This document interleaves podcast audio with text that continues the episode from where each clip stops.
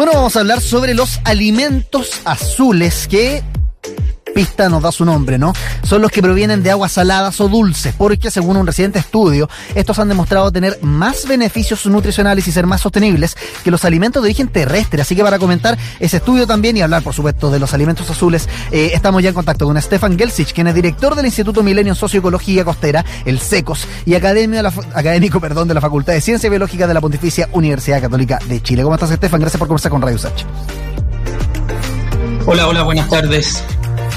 Estefan, eh, los alimentos azules, y hay como una definición muy general, ¿no? Que también son conocidos como los eh, alimentos acuáticos, procedentes del océano, ríos, lagos, estanques, entre otras cosas. Eh, pero si pudiéramos ir más al detalle, ¿cuál es la, procedencia? ¿Es animal? ¿Es vegetal?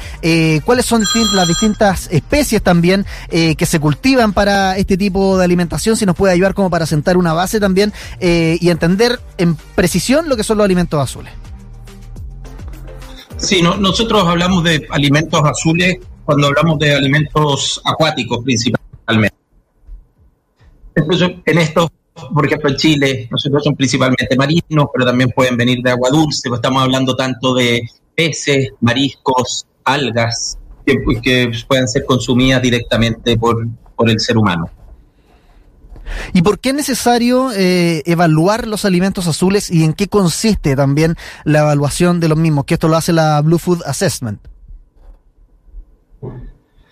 Sí, un poco la, historia de, este, de esta evaluación de los alimentos azules. De, tengo como un poco de retorno, entonces si, si paro un poco porque me estoy como autoescuchando. Vale, te escuchamos bien. Pero, pero la, la, verdad es que eh, viene del, de la cumbre que se hizo ya hace unas semanas, la cumbre de las Naciones Unidas eh, eh, sobre los alimentos. En esa cumbre se discutía bastante acerca de alimentos que provienen de la tierra y, en general en esa cumbre históricamente los alimentos acuáticos, si es que entraban, entraban como una gran categoría denominada, qué sé yo, peces. ¿No es cierto? Entonces, eh, este grupo de, de científicos se, se unió en el que yo también soy parte, para tratar de, de, plasmar un poco la heterogeneidad y la diversidad que contiene este grupo de alimentos y la contribución que puede eh, hacer para eh, alcanzar eh, sistemas alimentarios más equitativos y sostenibles. Bueno, de hecho, eh, Estefan, eh, dos cosas. Primero, eh, tú nos decías que tenías un problema de, audio, así que lo vamos a intentar corregir y si no, después te vamos a llamar por teléfono. Pero mientras corregimos ese problema, eh, tú eras también participaste en, una, en este principal estudio que de hecho estábamos comentando y de hecho tiene dos objetivos. Tú ya nos estabas comentando, ¿no? Llenar brechas, digamos, en el cuál es el papel, el rol que juegan los alimentos azules en distintos sistemas a nivel mundial, pero también informar, eh, para, para impulsar el cambio en las políticas. ¿Cuáles son las políticas actualmente que se están rigiendo en torno a alimentación azul? Porque la verdad es que nosotros conocemos los alimentos azules, quizás no con ese título, pero eh, quizás desconocemos muchas de las políticas públicas que, que dan forma al futuro de la alimentación en base a esto, más allá de, no sé, la veda, que quizás es lo más, lo más común. Sí, oye, en general cuando hablamos de alimentos azules o acuáticos, em, estamos hablando tanto de pesquerías como de eh, acuicultura. Entonces, ya, hay política pública distinta, ¿no, es cierto? Em, en lo que es pesquerías, claro que tenemos veas, pero también tenemos otro, por lo menos en Chile, tenemos una regulación pesquera que incluye también, no sé, la generación de, de planes de manejo pesqueros para distintas especies también puede incluir em, la, creación de áreas que son administradas por pescadores artesanales.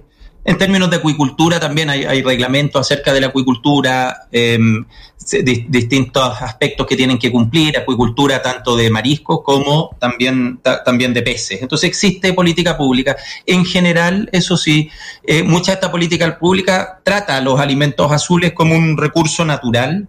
Em, renovable, por supuesto, pero poco como un sistema alimentario. Nosotros creemos que al empezar a tratarlo como un sistema alimentario empiezan a entrar algunas eh, nociones también en términos de equidad en acceso. Mm. Gran parte de nuestros productos, por lo, menos en Chile, que producimos, se exportan.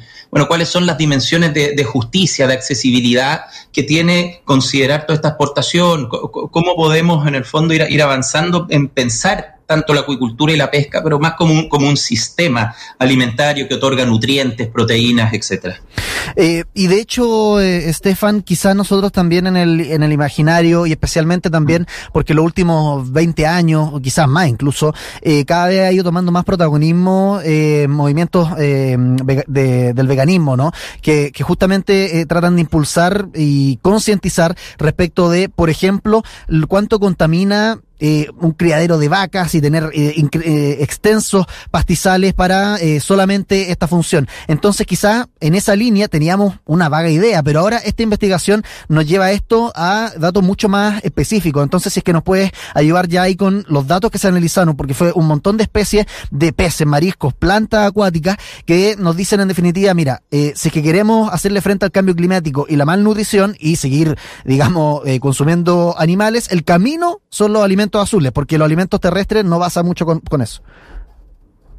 O sea, claro, nosotros creemos, no, tampoco se trata como de dicotomizarlo, ¿no? Como que conviven un poco los alimentos azules y los alimentos Pero son mucho menos sostenibles. Los acuáticos y los terrestres. Hay, hay, especies, no sé, de plantas con las cuales se alimenta eh, acuicultura. Por otro lado, hay especies de vías que se alimentan también a, la acuicultura. Eh, lo, los desechos eh, de, la, de, la, agricultura en tierra terminan en los ríos y después en el océano y afectan pesca. Entonces, están acoplados estos dos sistemas. Tampoco se trata como de, desacoplarlos. Pero, eh, volviendo a, tu pregunta, si uno ve en términos de eh, gases de efecto invernadero, eh, de nitrógeno, fósforo, eh, gran parte de, los procesos productivos atrás de los alimentos acuáticos tienen menos impacto que los terrestres. Esto, por supuesto, no quiere decir que no tengan otros impactos, ¿no es cierto? O sea, tampoco aquí estamos viendo que hay, que hay, una panacea, hay, problemas que resolver. En, la pesca existe la sobrepesca, existe la pesca no regulada, en la acuicultura existe el uso de antibióticos en, algunos aspectos de la acuicultura, la acuicultura de, de mitilios, de choritos, de, bivalvos, de, estos organismos que filtran. Al parecer, eh, ¿no es cierto?, los resultados todos muestran que es uno de los, de los productos más verdes, digámoslo, pero también hay algas, ¿no es cierto? Y se, y se pueden cultivar algas para consumo humano. Nosotros en Chile también tenemos pesquerías de algas que que van al consumo humano directo. O sea, había un, cambio también, el famoso, no sé, por cochayuyo, que cuando a lo mejor éramos chicos, uno, le hacía un poco el, quito. Hoy día hay, empresas importantes que están trabajando en cochayuyo, están procesando, dando valor agregado a ese tipo de alga. Entonces, era, era un poco la idea de, de esta evaluación no, no, no es echar a pelear los alimentos terrestres con los marinos, sino que entenderlo en, en su conjunto, ¿no es cierto? Y, creíamos que los alimentos acuáticos estaban, estaban siendo poco considerados en estas discusiones globales y nacionales de alimentos. Siempre están bien consideradas en las discusiones de pesquería, pero, en estas discusiones un poco más globales de, de alimentos donde queríamos darle este, este espacio. Eh, y ustedes dicen también en el, en el análisis que la demanda mundial de alimentos se va a duplicar en el 2050. ¿A qué atribuyen eh, este pronóstico? Eh, ¿A que la población de alguna forma va a escuchar a la academia informes como, por ejemplo, como este, digamos, atendiendo a que hay mayor potencial de sostenibilidad, más beneficios nutricionales o va por otra línea esta proyección que ustedes hacen de duplicar el consumo de, de alimentos azules al 2050? Sí, hay, distintos estudios que, hablan acerca de la, demanda por alimentos azules. Y por supuesto que va a ser distinto en distintos países, etcétera. Pero una de las tendencias que se, que se ha observado es que a medida que los países aumentan su interno bruto, han ido consumiendo más alimentos acuáticos. Esto, gran parte de estas estadísticas también están lideradas por países asiáticos que tienen poblaciones muy altas y que han ido aumentando a medida que se han ido em, eh, haciendo países con más poder adquisitivo su consumo de alimentos acuáticos. Em, en algunos otros países, todavía, ¿no es cierto? Chile, por ejemplo, en los últimos 10, 15 años, en vez de aumentar eh, nuestro consumo de alimentos acuáticos, la verdad que hemos aumentado un poco más el consumo de, pollo y cerdo. Yo creo que mm. algunas de estas cosas va a revertir también porque en términos de, salud, eh, también eh, los, micronutrientes, algunos ácidos grasos que tienen estos alimentos azules em, pueden ser mejor para la salud. Entonces creo que en, países como Chile estamos pensando en esta transición, pero gran parte de estas estadísticas globales tienen que ver con países que consumen mucho y que la población es muy alta. Entonces, si todo Asia, sureste asiático, está, está generando este cambio, aumenta, hay un aumento de la demanda eh, bastante considerable. Ahí hay algunos factores eh, relevantes, que es la relación precio-demanda también, se llama mm. la, la, elasticidad de la demanda, que, de los cuales todavía hay pocos datos a nivel global, pero pero estamos haciendo también algunas algunas suposiciones en torno, en torno a eso. Estefan, bueno, les recuerdo a los que nos escuchan por Radio USACH, estamos conversando con Estefan Gelsich, director del Instituto Milenio Secos y también académico de la Universidad Católica de Chile. Em, otra de las precisiones también que hacen em, tiene que ver con la importancia de la, de la pesca a, pescaña, a pequeña escala. Y ahí te quería hacer una consulta eh, respecto del impacto ambiental de, digamos, la pesca industrializada y la pesca a pequeña escala. ¿Cuál es el, el balance eh, ideal? Porque si nosotros decimos, eh, no sé, por ejemplo, sostener a una población completa, a todo un país, solamente con pesca a pequeña escala, ¿es posible? ¿Es escalable? Eh, porque quizás el impacto medioambiental de la pesca a pequeña escala eh, sería lo idóneo, pero quizás no da abasto para todo un país. Entonces, ¿cómo se logra ahí el balance entre la pesca industrializada y la pesca a pequeña escala? ¿Cuál es como la proporción, digamos, áurica que ustedes sugieren para, digamos, lograr abastecer a naciones, pero tampoco, digamos, pasando a llevar el medio ambiente? Sí, nuestro estudio, por lo, por lo menos este, ¿ah? no, trata de encontrar esa, relación. Pero, voy a hablar ahora desde, como mi, mi perspectiva. Yo, yo encuentro que em, a través de, la pesca artesanal sí es em, muy, muy considerable eh, el avance en términos de em, eh, oferta alimentaria. Lo que pasa es que muchas veces eh, comemos poco o, se dice que hay poco eh, alimento acuático, no porque no esté ahí, sino que porque tenemos eh, poco acceso. Gran parte de la pesca artesanal, una parte importante, también son pesquerías que, que exportamos, ¿no es mm. cierto? No sé, el mismo erizo. ¿No es cierto? El erizo, nosotros somos uno de los, principales exportadores y productores de erizo a nivel mundial en, términos de pesquería, pero casi todo se va a mercados externos. Entonces, no es que la pesca artesanal no tenga a lo mejor esa capacidad, sino que la pesca artesanal también es bastante heterogénea, que es lo que a mí, por lo menos en, en lo particular, me parece que nos da un poco más de capacidad adaptativa y de resiliencia a futuros cambios. Todos hablamos del cambio climático, y, si sabemos algo, por cierto, es que va a haber más incertidumbre y que, va a haber más variabilidad. Mm. Entonces, creemos, algunos de los autores de estos artículos, y yo en, particular, que para afrontar esa variabilidad, ¿no es cierto? La pesca artesanal em, tiene más componentes para poder ir adaptándose a estos cambios, que con una buena política pública de apoyo al sector, pero no un apoyo al sector así homogéneo, sino que entendiendo la heterogeneidad, donde hay hombres, donde hay mujeres, hay comunidades que, de pescadores artesanales que sí tienen eh, pesca pero en cantidades, en toneladas, cientos de toneladas, otra que es más de subsistencia. Entonces tenemos que entender un poco esto para poder hacer este análisis de, compensar lo industrial con lo artesanal. Mm. En Chile, por ejemplo, más del 50% de los desembarques hoy día de pesca son pesca artesanal, no son pesca industrial. ¿Ya? Entonces, entonces creo que existe un potencial para que la pesca artesanal de esta forma heterogénea, distintas escalas, etcétera, cumpla mucho de esta, mucho de esta demanda.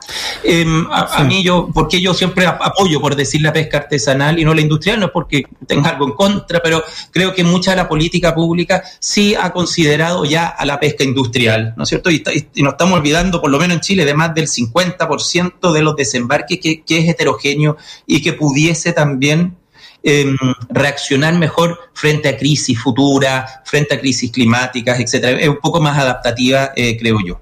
Oye, Stephanie, de hecho, el, eh, los investigadores del Blue Food Assessment también de alguna forma destacaron el rol de la mujer en este sector alimentario eh, y la perspectiva de género hoy en día yo creo que es crucial en todas las áreas, ¿no? Y, y, también acá destacan que es necesaria una perspectiva de género. ¿De qué forma se integra para también superar ciertas desventajas estructurales a las que se enfrentan las mujeres en este, particular sector. Sí, en el sector de la, pesca artesanal han, habido avances, ¿ah? no es que no, no, se haga nada, pero, pero la, mujer juega un, rol importantísimo y, siempre lo ha jugado. Cada vez se está visibilizando más, que me parece que es un primer paso. ¿no? Mm. que es, visibilizar el rol de la mujer en la pesca artesanal. También la mujer en la pesca artesanal ha pasado de tener un rol por decir, eh, familiar, de innovación, a tener un rol más público. Hoy día hay, dirigentes de la pesca artesanal que están jugando roles importantísimos en, dirigir algunas de, estas, de, estos movimientos, pero creo que se necesita em, un apoyo un poquito más constante, de nuevo, en entender cómo el hecho de que eh, haya un rol importante y visibilizado de la mujer en la pesca artesanal implica tener política pública más adaptativa, que considere esta heterogeneidad, ¿no es cierto? Si, aquí uno, de los problemas importantes, creo yo, en, en algunas de nuestras políticas públicas pesqueras, es cómo se van adaptando a nuevas realidades. Y y el océano es dinámico, es dinámico desde la perspectiva oceanográfica, de recursos biológicos, pero también desde su uso sociocultural donde hay múltiples actores y tenemos que empezar a, reconocer eso para dar estos espacios a los actores. Yo, yo insisto, con esto no quiero decir que no se haya hecho nada, yo creo que en Chile hemos hecho algunas cosas pioneras en términos de entregar algunos derechos de uso a la pesca artesanal, incluyendo eh, sindicatos de mujeres. Em, estamos aprendiendo desde la ciencia también a entender cómo eh, cambia la colaboración y la cooperación en grupos de pescadores que tienen mujeres, que no tienen mujeres, que tienen mujeres que son líderes o que no son líderes. Entonces, eh, también la ciencia, especialmente la ciencia pesquera, que era un poco ciega, hay que reconocer, eh, a los temas de género. Yo creo que en los últimos 10 años también ha ido incluyendo estos temas de género que eh, esperamos, ¿no es cierto?, también van a ser capaces de, de informar esta heterogeneidad en política pública que se necesita. Bueno, Estefan, oye, gracias por comentar con nosotros. Estábamos viendo acá lo que decía la, mm, eh, el Blue Food Assessment, justamente destacando las oportunidades de, de, aprovechar la gran diversidad que existen de elementos azules o acuáticos en las próximas décadas, de hecho, proyectando una duplicación, digamos, del consumo de los mismos de acá al 2050. Así que, nuevamente, te agradecemos, Estefan, por tu tiempo, director del Instituto Milenio Secos y académico de la Universidad Católica. Dime, dime mensaje final, que lo importante es que hagamos esto de forma sostenible y, equitativa, pues si, vamos a salir solamente a pescar o a cultivar, ¿no es cierto?, para llenar un espacio, no, no, no, lo vamos a lograr. ¿Para qué? ¿No es cierto? Pero, pero creo que existe la ciencia, existe la voluntad en comunidades, en el Estado, ¿no es cierto?, para transicionar, para tener una transformación hacia la sostenibilidad de este sistema. Muchas gracias por la Genial. invitación. Lo invito, de hecho, a conocer más del trabajo del Instituto Secos en socioecologiacostera.cl. Abrazo, Estefan. Gracias. Chao. Gracias a ti.